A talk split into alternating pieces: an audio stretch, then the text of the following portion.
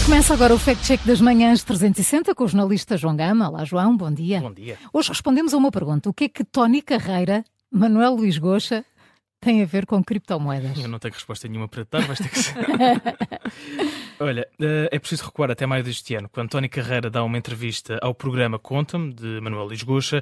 A entrevista, e de acordo com o que está a ser escrito nas redes sociais, terá sido interrompida pelas autoridades. Interrompida pelas autoridades? Dramático. É, pois é, É conta verdade. lá, o que é que aconteceu? A explicação segue nas linhas logo a seguir. A entrevista foi interrompida por terem sido partilhadas informações financeiras de uma magnitude capaz, e estou a citar, de abalar as fundações da sociedade portuguesa. Que trágico isso. Trágico, é verdade. De- Deixa-me Isso adivinhar. deve estar online, não é? Temos de ver essa entrevista. Meu, Foi, foi aí que sentimos a terra a tremer, então.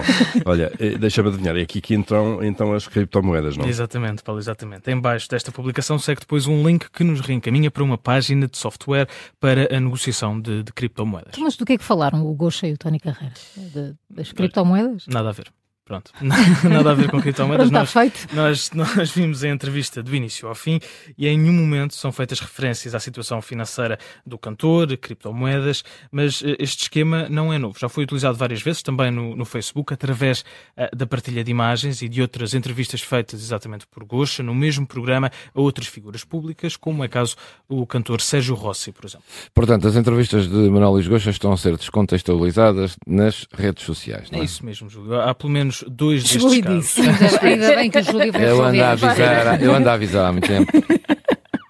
São pelo menos dois casos. Na altura da, da entrevista a Sérgio Rossi, o observador contactou mesmo o Banco de Portugal, que avisou que estas publicações podem integrar-se num esquema de natureza fraudulenta dirigido a obter ganhos patrimoniais de potenciais clientes que julgam, erradamente, estar a investir em ativos virtuais. O Banco de Portugal adiantava até ter conhecimento de situações similares à relatada, mas a envolver outras figuras públicas e outras supostas entidades. Não eram adiantados dados concretos devido ao segredo bancário e ao segredo de justiça. No entanto, a entidade afirmou ao observador que o número de processos de averiguação abertos relacionados com este tema aumentaram significativamente nos últimos tempos. Bem, está tudo dito, mais do que esclarecido, só falta mesmo o carimbo. Disse, o Júlio já disse, é o carimbo vermelho, é uma publicação falsa que usa uma entrevista que existiu ah, para divulgar uma plataforma relativa a criptomoedas, um esquema que está a ser usado e repetido várias vezes através de partilhas no Facebook e para o qual o Banco de Portugal já tinha deixado um alerta num anterior fact-check do Observador. Portanto, carimbo vermelho. Amanhã voltamos a olhar para as notícias que circulam nas redes sociais.